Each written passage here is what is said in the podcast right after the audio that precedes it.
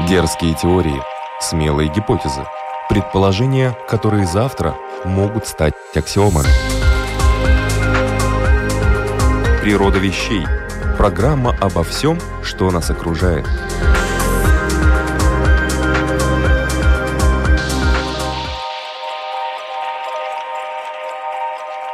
Приветствую вас, любители узнавать новое об уже известном. Программа «Природа вещей». У микрофона ведущая Людмила Вавинска. Сегодня я настроена решительно, потому что мы будем говорить о вирусах. Тема актуальная, последние два года особенно, и, как ни странно, все-таки недостаточно изученная. То, что ученые до сих пор узнают все новые и новые подробности тайной жизни вирусов, показывает, насколько наш мир сложен. Сложен даже в самых, казалось бы, элементарных вещах и объектах. Сразу определимся, сегодня не о вакцинах и вакцинации, а о природе самих вирусов, в том числе о группе коронавирусов, которой в настоящее время уделяется пристальное внимание. Только хорошо изучив своего противника, можно его победить. Так говорится в древнекитайском трактате «Искусство войны». Авторство приписывается китайскому стратегу Сун Цзи, жившему две с половиной тысячи лет назад. Уже тогда люди это понимали, а чем мы хуже – и как нам выиграть войну с опасными для жизни и здоровья вирусами. Сегодня в программу «Природа вещей» я пригласила биотехнолога Максима Казарновского, который постоянным слушателям уже знаком по рассказу об иммунитете. А теперь он обещал максимально честно и откровенно ответить на все интересующие нас вопросы про вирусы. Добрый день, Максим. Добрый день.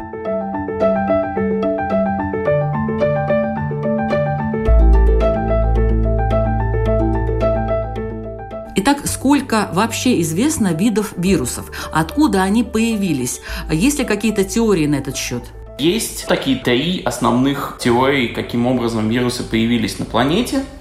Первая теория говорит, что вирусы эволюционировали сразу как вирусы еще во времена первичного РНК-бульона, то есть это когда жизнь еще только-только зарождалась, появлялись первые самокопирующиеся молекулы. Вот одна такая самокопирующаяся молекула научилась самокопироваться за чей-то счет и привела к появлению вирусов. А вторая теория говорит о том, что вирусы – это сильно редуцированные клетки, то есть возникла клеточная жизнь, и какие-то из этих клеток научились жить при помощи других клеток за их счет, возможно, внутри. И постепенно они избавлялись от всего ненужного груза генов самостоятельного выживания. Как бы зачем вам столько генов, когда у вас есть целая клетка, которая готова обеспечить вас всем необходимым. И в итоге они доредуцировались до вот этого вирусного состояния. Ну и третья теория – это теория выброшенного фрагмента генома, который говорит о том, что когда-то были клетки, активно выбрасывавшие часть своего генома, возможно, в процессе общения, в процессе обмена информацией. Возможно, это была стратегия охоты, еще что-то. В общем, в любом случае у них был подход, что они могли какую-то часть своего генома выкидывать. И в какой-то момент эта часть генома обрела самостоятельность и научилась самокопироваться, попадая в другие клетки. Но это вообще, так скажем, в кавычках, паразиты, живущие на других организмах, так если в общем и целом назвать. Их сложно назвать прямо паразитами. Дело в том, что вирусы не живые, когда они находятся вне клеток. То есть, когда мы говорим о паразитах, это обычно живые организмы, которые имеют несколько стадий развития, и почему их, собственно, зовут паразитами? Потому что основное их развитие происходит внутри какого-то другого живого существа. Если мы говорим о вирусах, то это скорее такой мигрирующий фрагмент генома, что ли. То есть это информация, упакованная в определенную оболочку, которая просто свободно плавает в окружающей среде, плавает или летает, или просто где-то лежит до тех пор, пока она не столкнется случайно с той клеткой, которую она может заразить. То есть у нее на поверхности, у вируса на поверхности есть специальные белки, они как взведенные пружинки, то есть они готовы в любой момент, столкнувшись с уязвимой клеткой, в эту уязвимую клетку забориться, впрыснуть свою информацию и заставить эту клетку делать новые вирусы. Но до того, как они это сделают, до того, как они столкнутся с такой клеткой, они не могут делать чего самостоятельно. Они просто лежат, не ищут свою цель, не пытаются как-то активно передвигаться, у них нет никакой стратегии, э, у них нет никакого метаболизма даже, то есть они не обмениваются энергией материи с внешней средой. Известно, что в природе все не просто так. То есть все имеет какой-то смысл. Какой смысл в вирусах? Для самих вирусов смысл в выживании. То есть тут сложно говорить именно о смысле, а скорее о том, почему они существуют. То есть вирусы существуют потому, что они в ходе эволюции научились очень хорошо и успешно поддерживать собственное существование. То есть они заняли определенную нишу. Впоследствии определенные группы живых организмов научились использовать вирусы для достижения некоего собственного преимущества. То есть э, бактерии при помощи вирусов могут обмениваться информацией, в том числе известны случаи, когда бактерии передавали друг другу при помощи вирусов гены антибиотикоустойчивости. Одна устойчивая к антибиотикам бактерия могла с помощью вирусов сделать все остальные бактерии в окрестностях устойчивыми к антибиотикам. Ну да, интересный такой момент. А на какие группы они делятся и по какому признаку? Вирусы очень разнообразны. Они намного более разнообразны, чем любая другая жизнь на планете. Первая главная классификация, по которой делят вирусы, это потому, какой у них геном. То есть, когда мы говорим о любых других живых существах не вирусной природы, мы всегда говорим, геном – это двуцепочечная ДНК. Из нее считывается РНК, из РНК считывается белок. Такая вот классика. У вирусов все может быть очень по-разному. То есть это может быть двуцепочечная ДНК, это может быть одноцепочечная ДНК, это может быть РНК положительного характера, то есть та, с которой можно сразу считывать белок. Это может быть отрицательная РНК, то есть РНК, от которой надо сделать сначала копию и потом уже с нее считывать белок. Это может быть двуцепочечная РНК. Это может быть один фрагмент или несколько фрагментов. Очень много разных. РНК может переводиться в ДНК или не переводиться в ДНК. Вирусы очень сильно поэтому разделяются. Вторая классификация, обычно ее вводят сверху над геномной классификацией, это классификация по наличию конверта, как его называют в англоязычной литературе, или суперкапсида, как его называют русскоязычный. Дело в том, что вирусы – это геном, как правило, упакованный в белковую оболочку, и вот поверх этой белковой оболочки, которая называется капсид, может быть или может не быть мембрана жировая, как у клеток. И вот эта жировая мембрана, она называется конверт или суперкапсид. Если она есть, соответственно, мы говорим о сложных вирусах. Если ее нет, мы говорим о простых вирусах. Это вот тоже такой пример классификации.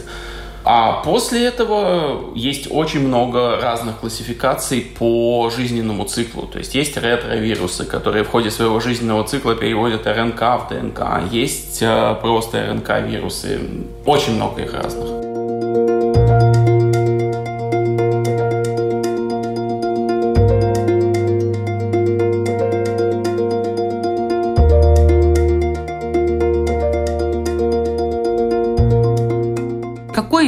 Успешнее, где и почему? Мне так в голову приходят три вируса с разными абсолютно стратегиями выживания. То есть э, вирус гриппа, у него стратегия в постоянных изменениях. Это вирус очень быстрый, очень дерзкий, очень резкий. Он врывается в клетку, врывается в организм, очень быстро распространяется для того, чтобы не дать иммунитету развиться. Иммунитету нужно против вируса развиться, чтобы развиться где-то неделя-полторы. Вот за эту неделю-полторы вирус гриппа успевает размножиться, выделиться и заразить кого-то еще. При этом для того, чтобы заразить того же самого человека через год, вирусу необходимо изменить свои белки. Соответственно, эти вирусы в ходе эволюции развили способность э, свои белки достаточно часто менять, и через год туда же, к тому же человеку, приходит уже новый штамм с по-другому выглядящими двумя главными белками вируса гриппа, это нейроминидаза и гемоглютинин, те самые H и N, H1N1, H4N3, вот это вот все типы нейроминидазы и гемоглютинина. И, соответственно, человек снова к нему уязвим. Это что касается гриппа. Вирус герпеса – один из самых больших известных нам вирусов. Чисто визуально он большой, и по геному он огромный, он там почти половина клетки. Он действует иначе. То есть он попадает в организм человека, но при этом он как бы самостоятельно подавляет собственную активность. Он не дает самому себе размножаться. Он, попав в клетку, сидит там тихо, как мышка, стараясь не потревожить иммунитет. И в тот момент, когда внешние признаки говорят этому вирусу, что иммунитет скомпрометирован, что иммунитет с чем-то борется, что организм находится в стрессе, Вот в этот момент самоблок этот свой герпес снимает и начинает размножаться, активно распространяться в окружающую среду. Может кто-то вспомнит ситуации, когда на фоне какого-то стресса, там, не знаю, экзаменов, болезни, еще чего-то, высыпал герпес на губах. Это пример такого хитрого подхода.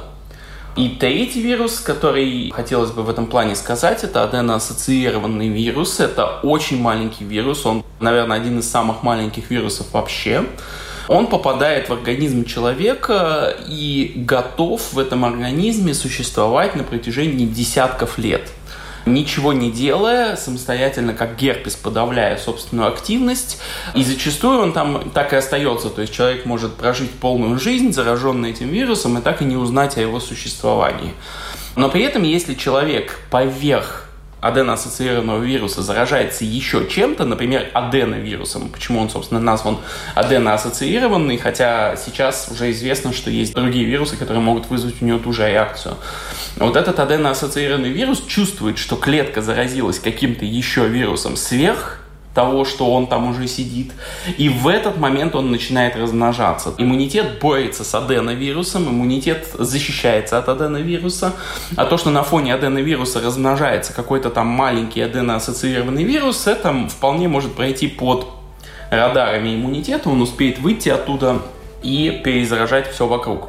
При этом аденоассоциированный вирус в организме не вызывает никакой болезни, он никак не ухудшает течение аденовирусного заражения и так далее. То есть это вирус для нас абсолютно безвредный, имеющий вот такую вот хитрую стратегию выживания.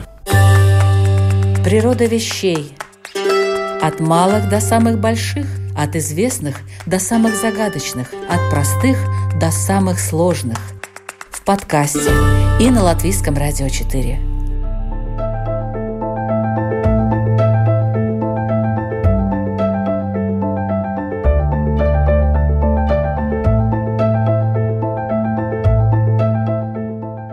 Каково строение, ну если в общем и целом вируса, и как он внедряется в клетки? Все вирусы имеют как минимум две функциональных части. Это геном, находящийся, как правило, в центре вируса, и капсид. Капсид – это белки, которые, как правило, очень близко прилегают к геному, то есть облепляют его и защищают от окружающей среды, ну и позволяют проникнуть в клетки. Иногда у них еще бывает суперкапсид – это мембрана клеточная, которую, как правило, вирус ворует у какой-нибудь клетки. Для того, чтобы вирусу начать размножение, ему необходимо попасть в клетку. Для этого на капсиде или на суперкапсиде у него есть э, специальные приспособления, белки, приспособленные проникать в клетки. Для примера можем взять тот же самый коронавирус. У него есть специальный белок спайк. Этот белок спайк эволюционно предназначен для контакта с белком под названием ангиотензин, превращающий фермент второго типа этот самый ангиотензин, превращающий фермент второго типа, у нас на многих клетках есть. Когда коронавирус попадает в организм, он э, своим спайком цепляется за этот ангиотензин, превращающий фермент, вызывает в нем такие изменения, которые заставляют клетку вобрать этот вирус внутрь себя, после чего его геном выходит из оболочки выходят из капсида, клетка начинает его считывать, начинает производить вирусные белки, и в результате клетка вместо того, чтобы делать то, что нужно клетке, начинает производить новые вирусы. Вот такая вот история. В таком случае интересно, а можно ли создать рукотворный так называемый вирус? То есть человек может создать искусственный вирус, такой вот, э, который ну, работает с живыми клетками? Чисто физически никаких проблем на этом пути нет. То есть это сложная задача, и я не уверен, что у нас на данный момент есть достаточно данных научных для того, чтобы эту задачу выполнить, но никаких физических законов, которые препятствовали бы созданию нового вируса, не существует. Э, вопрос в том, что намного проще взять уже имеющийся вирус и поменять его вирулентность, поменять его свойства таким образом, каким вам необходимо, если вы хотите зачем-то создать новый вирус. Но в лабораториях мы, например, делаем это постоянно. То есть нам необходимо в клетке доставлять определенные геномные последовательности. Соответственно, мы берем вирусы, мы извлекаем из них все их собственные гены. Это, кстати, делает их стерильными, то есть такой вирус, один раз заразив клетку, не сможет в ней размножиться, он не сможет создать свою копию. Засовываем туда вместо генома вируса то, что нам интересно, и наливаем эти самые вирусы на клетку. То есть они впрыскивают свое содержимое, которое отнюдь не их собственный геном, И клетка у нас, получается, как бы заражена нашей генетической последовательностью, которая нам нужна.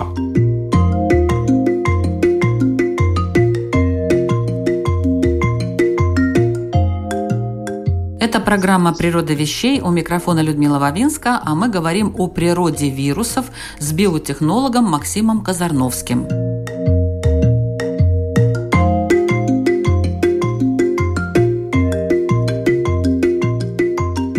Переходим к главному блюду нашего сегодняшнего пира вирусного.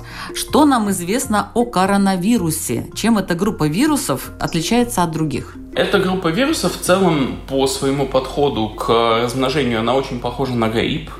То есть коронавирусы делают ставку на покрытие максимального количества видов. Есть вирусы очень видоспецифичные, например, э, оспа. То есть оспа существовала в своем вот этом стандартном виде только в человеке.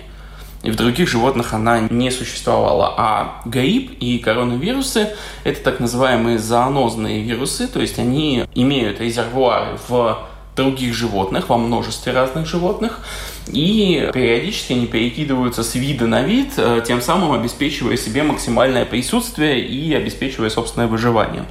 В целом, коронавирус нынешний, он похуже гриппа в плане симптоматики, намного похуже гриппа, но при этом намного меньше мутирует. Коронавирус относится к сложным вирусом, то есть у него геном упакован в капсид, а капсид упакован в суперкапсид, и суперкапсид покрыт вот этим самым спайк-белком. Внутри у него никаких процессов не происходит, то есть вирусы не способны внутри себя что-то самостоятельно делать. Это их определяющая черта. Но когда он попадает в легкие, он легко прикрепляется к клеткам легочного эпителия, к вот этому самому АС2, ангиотензин превращающему ферменту проникает внутрь, и там уже начинается все веселье, так сказать. Вирус, а коронавирус, вот этот наш нынешний, вызывает очень серьезное воспаление ткани, именно из-за чего и проблемы основные с ним. То есть он вызывает гиперактивацию иммунной системы, причем не той иммунной системы, которая вызывается вакцинацией, не той, которая противовирусная, а еще до противовирусной, то есть пока там в лимфоузлах пытаются разобраться, что к нам проникло и как с этим бороться, на местах в легких э, возникает очень сильное воспаление, которое, во-первых, истощает ресурсы иммунной системы на бесплотную борьбу, а во-вторых, нарушает все мыслимые и немыслимые барьерные защитные структуры в легких. И в результате то, что мы называем тяжелым течением, когда человек в больнице, когда человек лежит на аппарате искусственной оксигенации легких, как правило, мы говорим о людях, у которых коронавируса в организме уже нет – то есть он уже свой жизненный цикл довел до конца, кого-то, может, заразил или не заразил, неважно. Главное, что э, врачи в данном случае борются не с самим вирусом, а с его последствиями. То есть вот этим самым разрушением легких, э, нарушением иммунной функции, из-за которой в легких начинают развиваться различные бактерии, возникает бактериальная пневмония и так далее. То есть сам вирус тут малую роль играет. Но у нас есть какие-то барьеры на пути этого вируса? А почему именно в легких он так застревает? Он может, допустим, в бронхах точно так же жить, или там, не знаю, в гландах, э, в аденоидах. Или это путь его, или это просто реакция организма, поэтому мы это чувствуем? Вы же знаете, когда на вирус тестируют, берут мазок не из легких отнюдь, берут мазок из глотки или даже из носа, он там все равно обнаруживается, то есть заражена вся вот эта вот воздушная часть. Он в основном проживает именно там, потому что это его основной путь размножения. То есть это вирус воздушно-капельный. Он передается с кашлем, он передается с разговором, он передается со смехом, с криками, со всем, что связано с движением воздуха через наши легкие. Поэтому, в частности, например, провалилась такая идея в самом начале пандемии, пытались от переболевших брать плазму крови и переливать людям только заболевшим мол, мы передадим им антитела, и эти антитела сделают человека защищенным. Не получилось. Почему? Потому что есть антитела, которые в крови, а есть антитела, которые в легких. это совершенно разные антитела. То есть это вирус такой очень поверхностный. Он внутрь глубоко в организм не проникает. Он живет именно в дыхательных путях. Природа вещей от малых до самых больших, от известных до самых загадочных, от простых до самых сложных. В подкасте и на Латвийском радио 4.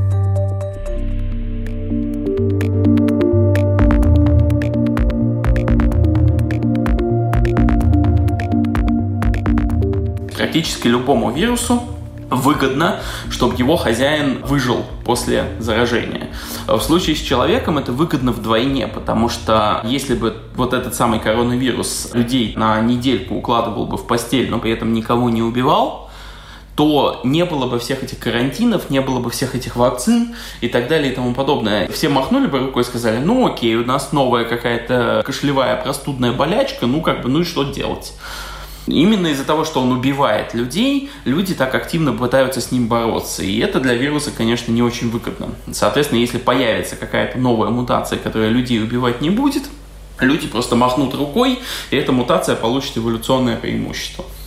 То есть пока он э, становится просто более заразным, хотя я тут читаю про случаи как раз-таки после заражения дельта вирусом, Дельта-вирус, да, он намного более заразный, то есть это говорит нам о том, что он уже адаптируется и адаптируется к нам достаточно неплохо.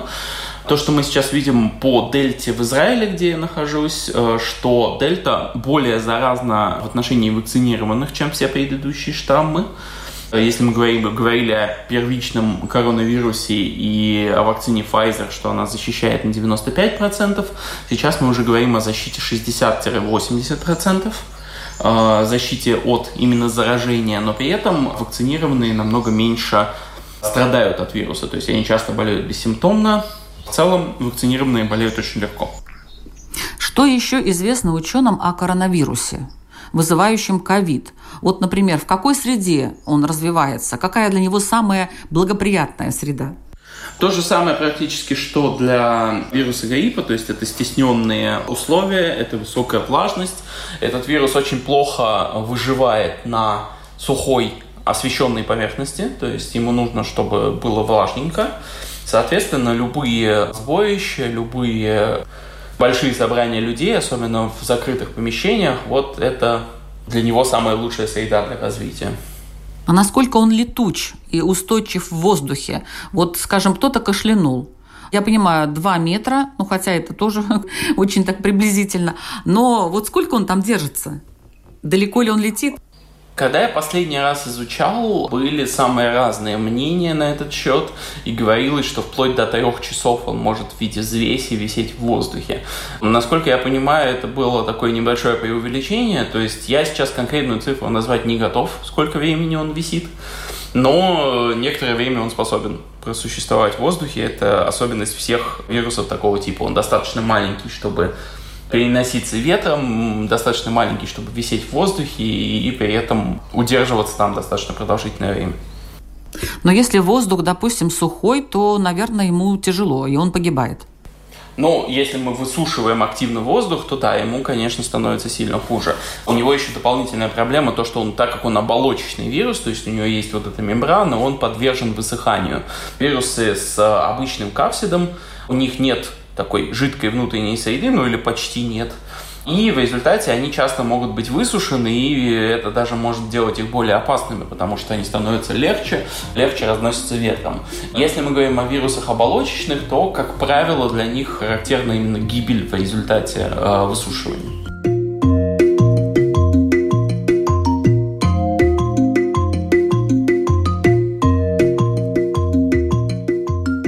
А как долго он может сохраняться на разных поверхностях? Например, дерево, металл, стекло, кожа, бумага.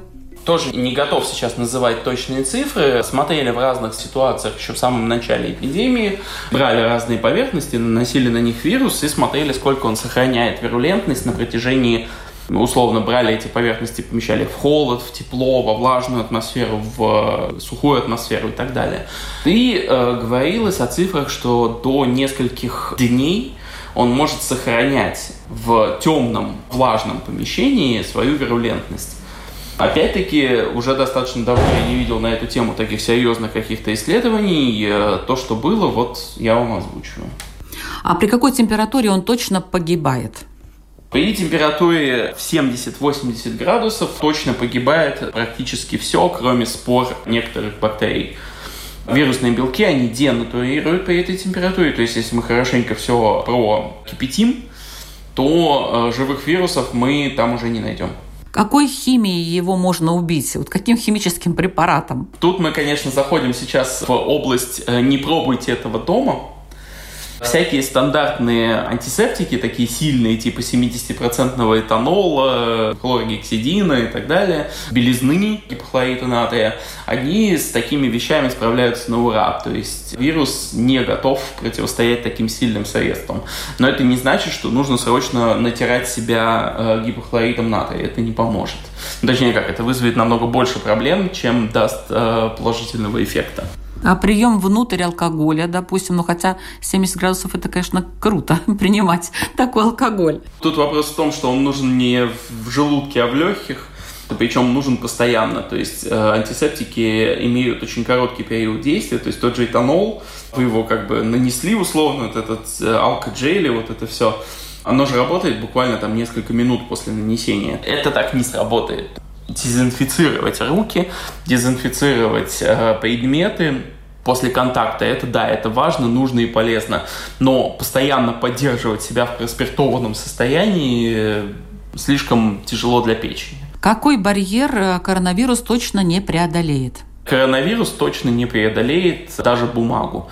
То есть, если закрыться и полностью себя изолировать в бумажной комнате, то у вас э, никаких проблем не будет. Но откуда вы будете брать воздух при полной изоляции, это большой вопрос. Он переносится с воздушным потоком. Мы этот воздушный поток можем фильтровать, то, что мы делаем, нося маски, например.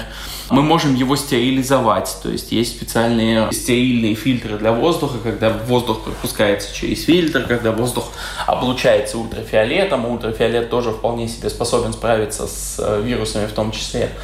То есть мы можем сделать воздух чистым. Но, как правило, когда у нас есть приток воздуха, именно оттуда у нас идет вирус. Вот вы упомянули маску. Некоторые скептики говорят, вирус такой маленький, что маска совершенно не помогает, но при этом маска же задерживает эти капельки жидкости, на которой находится вирус. Разве не так? Именно так. Разумеется, если мы посмотрим, как устроена под микроскопом маска, и посмотрим, какого размера вирус, мы можем задаться таким вопросом. Ну, вирус такой маленький, а волокна маски такие большие. Как же это работает? Дело в том, что вирусы, особенно вот оболочечные вирусы, как коронавирус, они никогда не путешествуют как индивидуальные частицы. Как правило, это капелька жидкости, в которой еще и не один вирус, а несколько сотен или тысяч. Эта капелька жидкости, соответственно, летит, когда мы дышим через маску, у современных нетканых масок у них есть такая интересная особенность. Если вы когда-нибудь брали там кусочек янтаря или резиновую палочку и натирали волосы, а потом наблюдали эффект вот этого статического электричества, которое возникает на этой палочке, вот то же самое происходит внутри маски. То есть, когда мы дышим, вот этот вот пролетающий поток воздуха, он заряжает статическим электричеством волокна маски. Они специально таким образом сдизайнены, скажем так. А вот эти маленькие капельки, которые выкашливаются, выплевываются в ходе разговора и так далее, они практически никогда не бывают нейтрально заряженными они всегда имеют какой-то заряд, положительный или отрицательный. И э, комбинация вот этих заряженных капелек с заряженными волокнами приводит к тому, что эти капельки на эти волокна налипают. Тем более там эти волокна в огромном количестве слоев лежат одно на другом. Так что маски, да, маски весьма и весьма неплохо работают. Были исследования, что маска в 20, 30, 100 раз э, снижает риск заражения при контакте одного человека с другим, особенно если оба эту маску носят.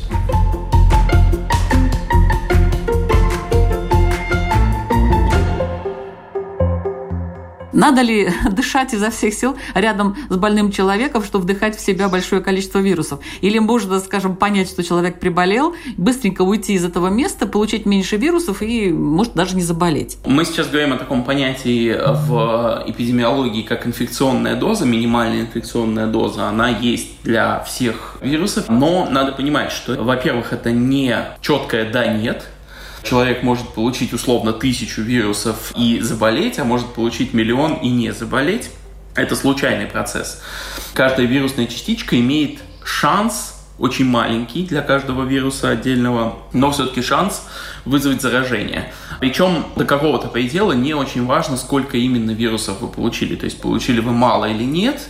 Надо понимать, что иммунитет включается с определенной стадии заражения. То есть, если вы получили меньше вирусов, просто пройдет больше времени до момента, когда иммунитет это почувствует, и вы это почувствуете. То есть, вот это вот мышиная возня под радарами, она может повлиять на течение заболевания, но не очень сильно. Возможно ли вообще создать лекарства от вирусов? Ну, в принципе. Или вирусы бессмертны, как мафия? А, начнем с того, что вирусы очень разнообразны. Они слишком разнообразны. И у нас с вами есть универсальное лекарство от всех вирусов, которое называется иммунитет. Наш иммунитет предназначен для того, чтобы бороться с любыми вирусами.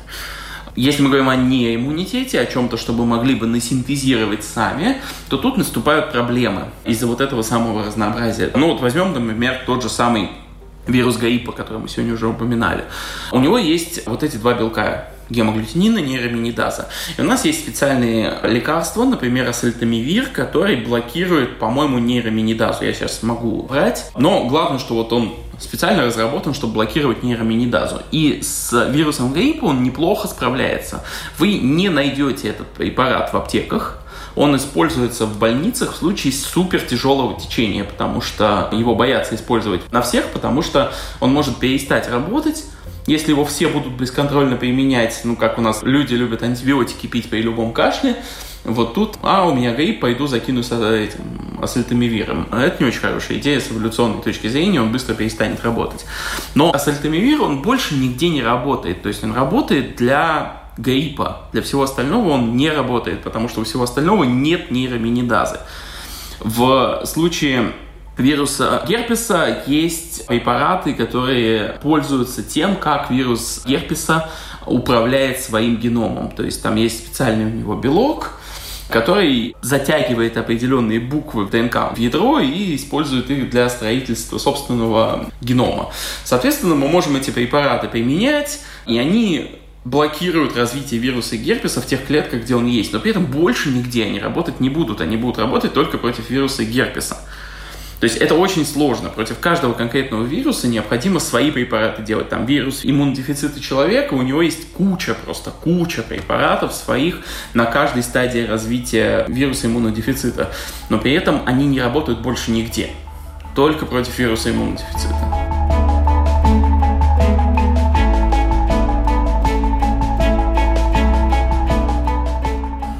Коронавирусом получается такая история, что все вот эти препараты, которые я сейчас озвучивал, это именно что химически синтезированные препараты, сделанные а, в лабораториях и тысячу раз проверенные. Это результат очень большого научного труда, это не вакцина, скажем так. Вакцину создать легко. Потому что для вакцины мы используем сам вирус, который у нас есть в больших количествах. Все, что нам нужно, это размножить его, взять и использовать для создания вакцины. А с лекарствами так не прокатит, не сработает. То есть иногда нам везет, нам удается найти какое-то лекарство в природе. Мы можем посмотреть, какие природные вещества, может быть, борются с тем или иным заболеванием. Там, например, несколько лет назад за природные лекарства от малярии дали Нобелевскую премию китайским исследователям. В случае с вирусом это, как правило, очень долгая работа. То есть нам нужно взять вот этот белок, там, в случае с пайком, может, какой-то еще белок. Нам нужно посмотреть его функцию, нам нужно посмотреть его структуру, нам нужно придумать молекулу, которая будет эту функцию нарушать и при этом не будет токсична для самого организма, в котором этот вирус находится. А, нам нужно эту молекулу насинтезировать, нам нужно ее проверить, и только после этого мы можем говорить, что у нас есть лекарство. Работы в этом направлении ведутся, и займут они еще не один год. Но через некоторое время я думаю, что у нас появятся какие-то такие лекарства.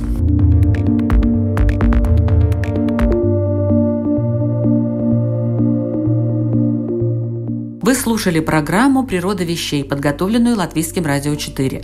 Над ней работали Людмила Вавинска, Ингрида Бедела и Кристина Золотаренко. О природе вирусов сегодня говорили с биотехнологом Максимом Казарновским. Я благодарю вас, Максим, за очень информативный и подробный рассказ. Надеюсь, слушателям стал более понятен механизм работы вирусной молекулярной системы. Делаем свои выводы и будем во всеоружии. Новые выпуски программы «Природа вещей» звучат на Латвийском радио 4 каждый четверг в 15.10. Слушайте нас и в подкастах на Spotify, Google и Apple Podcast, Яндекс.Музыка и Castbox. Изучайте мир вместе с нами. Это не только интересно, но и, как видите, очень полезно. Присоединяйтесь.